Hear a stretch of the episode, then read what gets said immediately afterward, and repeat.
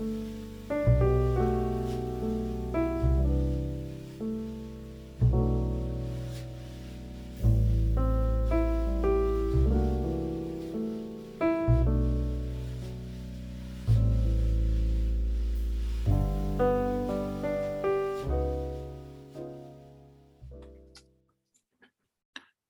曜深夜のゆるゆるポッドキャスト純喫茶エピソードへようこそ。私が金田です。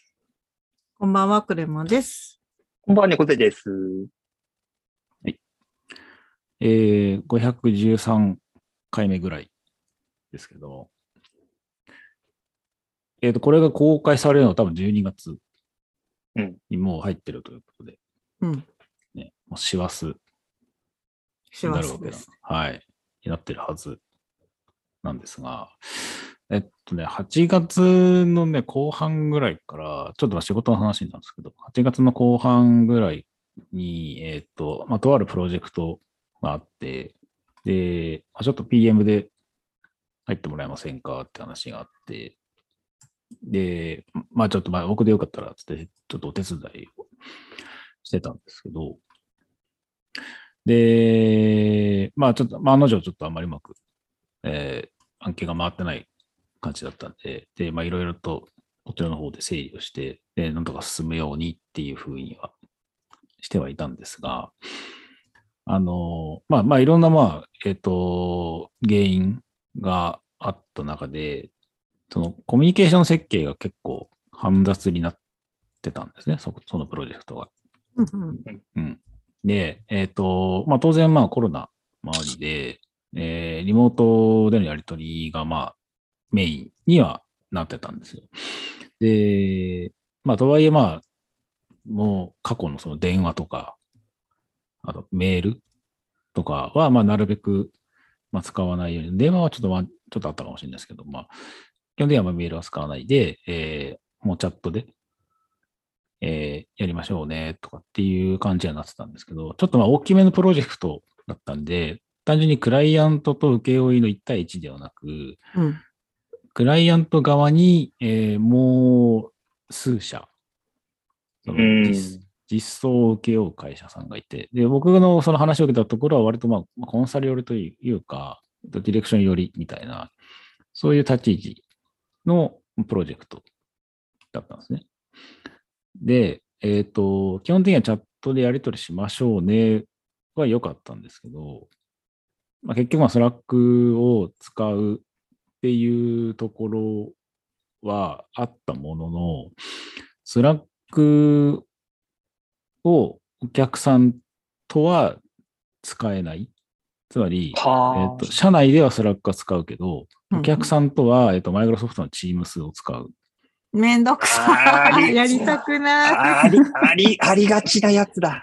すごいありがちなやつだ。で、えっ、と、バックログも、えー社内では使うけど、お客さんとは使えない。うんでもうん、ささっき言ったクライアント側の下にいる実装側とは、クライアントはバックログ使ってる。っていう感じなんですよ。もう、ちりに散りまくってるんですよ、その情報がう。ーん、断絶だ。すごいな。なんですね。で、まあ、それはまあ、ちょっと、まあ、そもそものその最初のコミュニケーション設計としてやっちまってるなっていう感じはあったんですけど、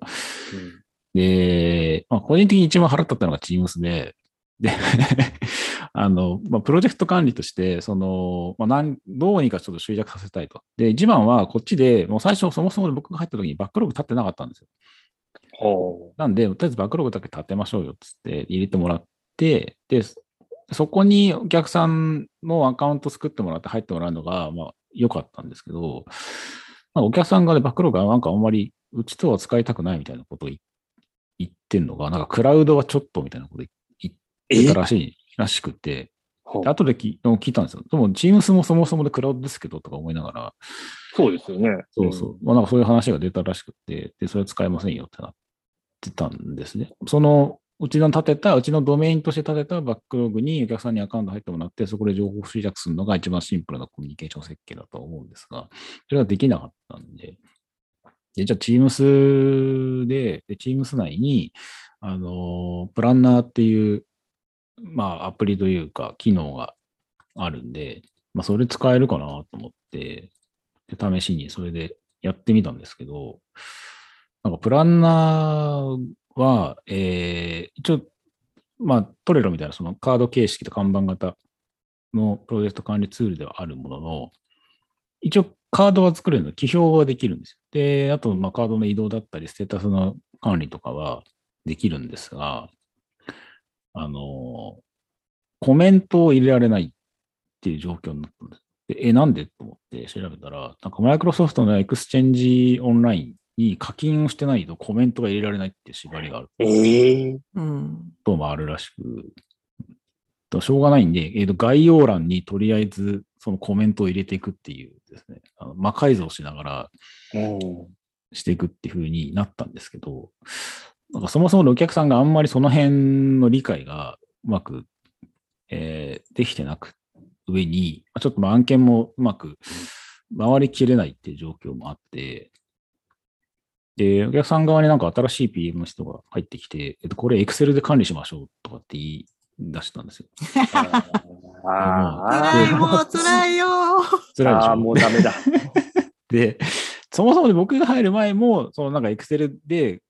その管理は、 ToDo 管理はしてたんですけど、そこが全くメンテが回ってないから、そのプランナー入れようとしたら、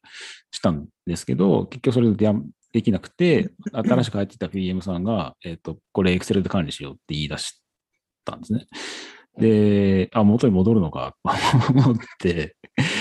で、や、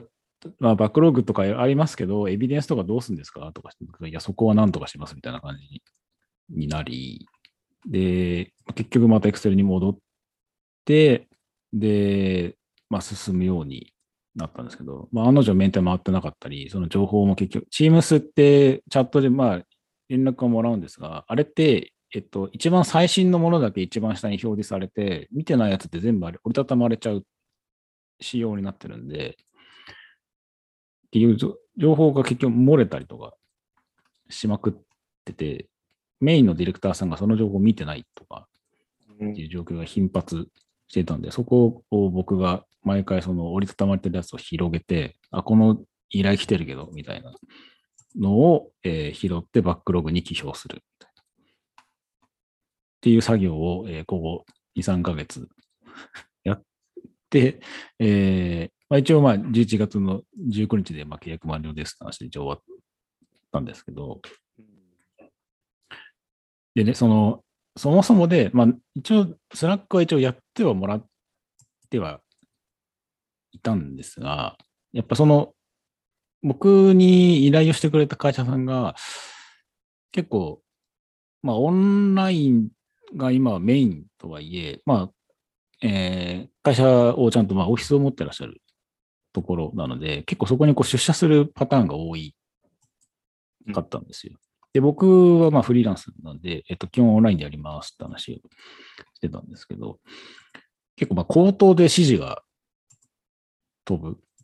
だったりあと、その場でこう話して決めちゃうみたいなのがどうもデザイナーさんとかで多かったっぽくて、うん。で、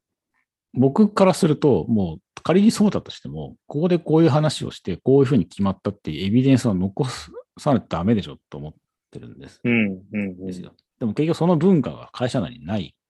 から、うん。うん。で当然、あれこれなんでこう決まったんだっけとか、これいつ誰がどう決めたんだっけみたいなところが残ってなかったり、実際にそのお客さんとのやり取りも、これ全然できてないですけど、みたいな風にして、えっ、と、うまく回らない。かつ、そのチャットを入れていても、えっ、と、チャットを扱うどうのコミュニケーションの仕方の、その適切な、僕の感覚値は感覚値ですけど、なんか適切なそのスピード感みたいなものの体感ができてないから、うん。朝に来た問い合わせに対して夜返すみたいな、はいはい。7時過ぎぐらいに返すみたいなうん。感じ。いや、もう業務時間終わってますから、みたいなうん。のが割とあったりとかしていて、で、でもその僕も一応 PM として入ってる以上、やっぱそういうのはこう、僕も請負とはいえ、やっぱり言わないと自分が後悔するなと思って、うん。アドバイス的な感じで、これ他はもっとこういうふうにした方がいいと思いますよとか、これこのやつをほっとくと最終的にこうなりそうだから、今のうちにこういうふうにやっといた方がいいかも、みたいな。その、上から目線にならないように、なんとなく、その、気づいたことの、まあ、感想というか意見的な部分に留めて、言うようにはしてたんですけど、その僕の入り方自体の、あのなんでしょうね、か角度みたいなものもあるとは思うんですけど、その、元々の文化が根付いてないところに、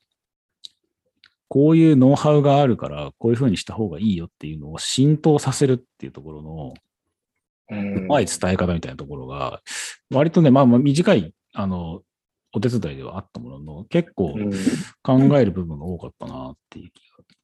うんしたんですよね。その対、えー、東京の僕の、えーところに対する対応もそうだし、クライアントに対してもそうだし、うん結局その Excel で ToDo 管理しようって言っときながら、Teams のチャットでこれお願いしますみたいなタスクが飛んでくるわけ。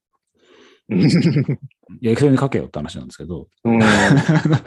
それかエクセル、ね、エクセルから漏れるっていうね。そうそうそう。でうん。Excel で書けないんだったら、じゃあバックログ入れたらいいじゃんって話にもまた戻るうん。ですけど、結局それもなんかやらないっていうかよくわかんないみたいな感じになってるので、まあその辺のこう、本来あるべき姿を自分の中でゴールとして思ってはいるものの、浸透させる方法と期間みたいなものって、まあ、なかなかこのコロナ禍、オンラインで仕事をする、リモートで仕事をするっていう風になったとしても、やっぱ基準ってものが、うん、ないのかなっていうのが、ちょっと個人的にはね、なんか、なんか危うさを感じたというかですけど。猫背さん、あの、以前、あの、何社か渡り歩かれてるとは思うんですけど、やっぱ会社ごとのその文化の違いみたいなものって、やっぱ体感としてあったりとかそうで。すね。ありますね。うん。多分前いた環境だとそれこそ、やっぱりテキストに残さない、やっぱ口頭のやり取りっていうのが、やっぱ主だったことがあって、で、結果あの時誰が何言ったっけの話で、まあ時間を費やしてしまうみたいなことはたびたびあって、で金田さんおっしゃる通り、それってもう決まりを作っても守らないんですよね。そのうん、もうここうしましょうって言ったところで、多分体感として、あの、うんそれを守ることによる、なんというか、うん。メリットみたいなものをこう理解できてないと、多分決まりを作っても守らないし、うんなんか、うん、そうだな。そうなんですよね。だからそれがうん僕が社内の、社内の人間だったら、いや、これは守らないとダメでしょって言える,、言えるんですよ。うんで僕の場合、請負いだから、うん守んないと困るのはあんただよっていうところともあるんですよ。そうですよね。別にやんないのはいいけど、やんないのも自由だけど、やんないと困るのってあなたですよっていうところ、踏み込みきれないっていううん。ところの、そうなんかそうジレンマはあったり。そうですね。ちょっと金田さんのような立ち位置での関わり方っていう すごく難しいですよね。そこに、こう踏み込むのは。そうそうそう。あでもい言わい。ないと自分が困るから、し、そうですね。言っときゃよかったって後悔するぐらいやったら言うんですけど、うん。なんかね、そこのこう、かつまあ文化のズレっていうのもうん。分かってない、その向こうは分かってないから、何が悪いのか分かってないうん。場合が多いから、うんで、で判断がつかないっていうのがね、結構多いですよね。なんでこれと何が悪いのみたいな感じで来られちゃう時がうん。あって、いや、でもこれほっといたらこうなりますけど、みたいな。そう。で案の定、うんその Excel の ToDo 管理も、備考欄になんかエビデンス書くみたいな感じに。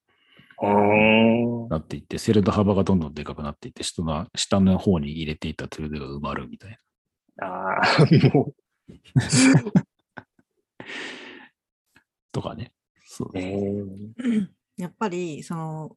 外注っていうか請負いで入ってるチームだと難しいとは思いつつもなんかそのプロジェクトを始める時のチームビルディングだったりその情報の流れはこうするってこうしなかった時のメリットデメリットみたいなのをあの、一回時間取ってみんなでやらないと、結局その負債が後々その数ヶ月間、あの、みんなの生産性を下げるみたいになるのが、すごい良くないかなって思っていて、うん。あの、金田さんのポジションから言うの難しいかもしれないんですけど、2週に一遍、ちゃんとその振り返り会、なんかよく KPT とかいうやつとか、うん。うん。やったりとか、あのー何かしらやっぱ仕事の内作るものの内容だけじゃなくて、ワークフローそのものをうん。見直す時間みたいのを挟まないと、うん。すごいストレスフルになって終わるじゃないですか。ううんんそれなんか自分が悪悪者っていうかうっせえなって思われるんですね。多分そのこういうふうにやらないとダメですよみたいなの言うと、でもうっせえなって思われてもいいからそれを見直しましょうはもう定期的に口を挟むようにはしてますね。なんでしょうね。僕の持ってるノウハウっていうか、スキル的なものを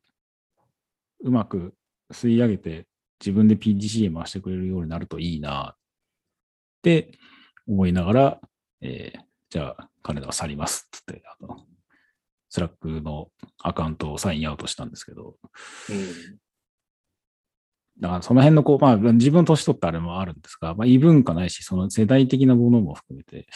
うん。こううまく自分の持てる情報とか技術みたいなものをなんか伝えていく方法、正しく伝えていく方法、それをまあ本人が知った上でこう変えましたっていうんだったら全然いいと思うんですけど、うん。なんかそこのすり合わせみたいなものをなんか今後意識してやっていかないと、うーんとなんかただこうふわっとは終わって消えていくものになっていくのかっていうところね、こう、うん。切なさというか、うん。うん。っていうのをね、なんか今回短いプロジェクトですけどね、ちょっと感じたなっていう気がしました。クレマさんとかはまあね、あのね、あの、講師されてるんで、その辺のこう、紹介っていうか、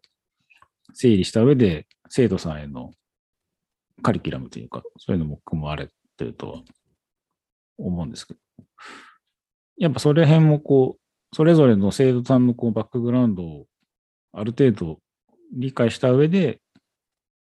やったりする場合とかもあります？い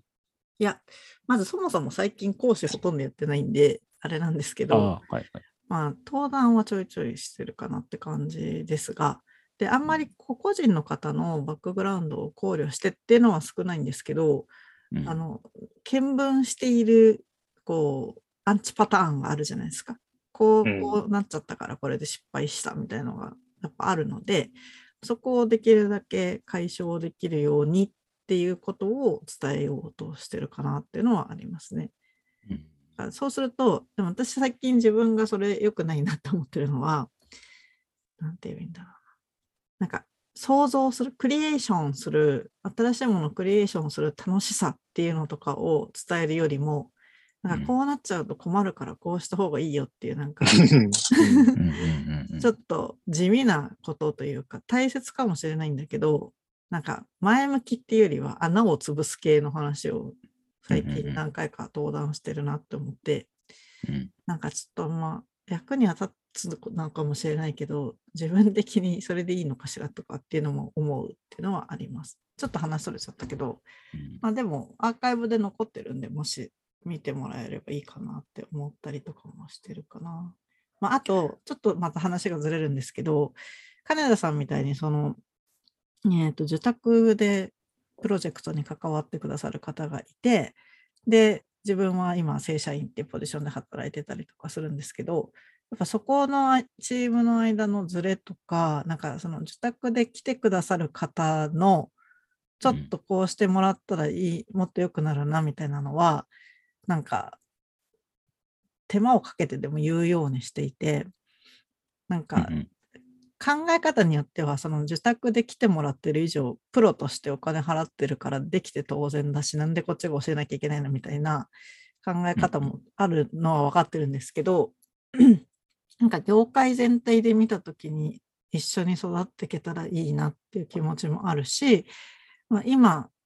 変わってくれたら端的にじゃあこれから半年とかプロジェクトご一緒してる間そこがうまく回るっていうのであれば全然、まあ、教えるっていうところがましいんですけどこのチームではこういうふうにしようねっていうなんか整地をしていくみたいのは割と手間を惜しまないようにしてるかなって感じはあります、自分は。そうですね。とそのマクロとミクロの。違いはあるにせよ、多分根幹にあるのは、えっと、後々楽するために今頑張ろうっていう考え方な気がするんうん、うん。ですよね。そのために今どこにどういう、えー良くないところがあるんで、こういうふうに変えていきましょうかって言えるかどうか。うんうん。まあ、い言わない人もいるし、これだからしょうがないと思っちゃう人もいるかもしれないけど、そこを言えるかどうかってところが割と大きい差なのかなっていう気がうんうんしますよね。あとやっぱり言うときにこうハレーションを起こしたりとか上から目線で言われて腹立つから絶対やんねえとかうん。人の気持ちっていうのがすごいあってなんかその人の気持ちをうまいこと救える感じで持ってかないといけないなとか思ってて。あわかります。僕もそう、親に、あんたこうしないとダメよとかってすごい言わ、小言を言われるうんじゃないですか。うんで、で自分が今それぐらいの年になって、若い人たちに、こここうやんないとこれ、しえっ、と、事故りそうですけど大丈夫ですかとかって言ったりとかししてるんですよ。うんでも、自分がその若い頃、親に何か言われたときは、とりあえず一回自分の納得するようにやらせろって思ってたんですよ。うんうんうん失敗したら失敗したで、こっちでちゃんとケツ持つから、自分で、で自分の納得する方法でやったんだから、それでいいじゃんとかって思ってたんですけど、結構なんかそこのこう、ズレっていうか、僕がその親の年齢になった時に、この人このままと失敗するけど、一回失敗してさせた方が、この人のためになるかも、みたいな、そういう判断もあったりとかしていて、うんうん。うん。でもプロジェクトとしては成功させなきゃいけないし、失敗を今、この炎上してる中で、えーと、飲み込む余裕はないな、みたいな。うんうん。ところの判断もあったりして、なんかそこが結構難しいなって。いう。わかりますわかります。うん。ね。でも私本当めっちゃもうこれはなんか手こ入れしないとダメだなって思うときはなんか本当大事な話あるんで時間取ってもらえますか？みたいなの言ってうん。このままだとここ辛いんでマジ変えましょうっていうのは言うって感じかな。まあ、どうしてものところはそれはありますよね。うん、変えるは変えるでまた、ね、パワー使うし、そうそそれがまた波に乗るまで結構時間かかったりみたいな。そう本ね当そうなんですけどね。でもやるしかないんですよね。やった方が結局、そう、後々は良かったねっていうふうにはなるとは思うんですけど結ね。局ね、自分のお給料ってそれ代、それをやる代が含まれてるなって思っていて、なんかその人とのコミュニケーションとかクッションみたいなところをやらない専門職でありたいっていう人とかも多いなって思ってるんですよ、世の中には。でも、その人たちがやらない、そのあえて心をすり減らしながらも、なんかうんコミュニケーションも司っていくのも含んで、あ、今の給料もらってんだなとかって思うようにしてます。伝わってるかな、うん。ううん。んうんいやわかります。だその、まあ、ふ俯瞰で見るというか、うん。ね、周りのために自分がどう動くかってところも、うん。えっと、自分がやる作業だけど、きなんでしょうね。給料ではなく、その辺もなんか全部含まれた上でっていう。そうそう、チービルとかコミュニケーションとか、教育って言っていいか分かんないですけど、うん。まあそういうのも込みでもうやる年代というか、まあ、あと、まあ。職人じゃないから、じゃあ、ジェネラリスト的なものは求められてるみたいなのとかうん。もあるかもねって思ったりした。うん。なるほど。うん、だその辺こう円滑にするのか、そのガラパゴス的にその各、えっと会社さんごとにやるでいいのか、その業界全体として一つのなんかその、まさにテレワーク動向の基準ができてくるのか、このなんとなくコロナも収束したんで、また会社にみんな戻っていって、その辺のノウハウが消えていってしまうのか、割とちょっと注視していかないと、個人的にはもったいないなっていう気はする。うんうん今日このでございました。なので、えーまあ、師走にも入りますけど、今年1年振り返ってみて、改善点などがあるのかどうか。次の、えー収録が12月の中旬からですかね、予定にそうですね。うん、はいなりますので、ねそれでは、この辺、おのおの宿題ということに。宿題になった。なんか今日真面目な話に終始しましたね、今日。うんうんしたいと思います。はーい。では、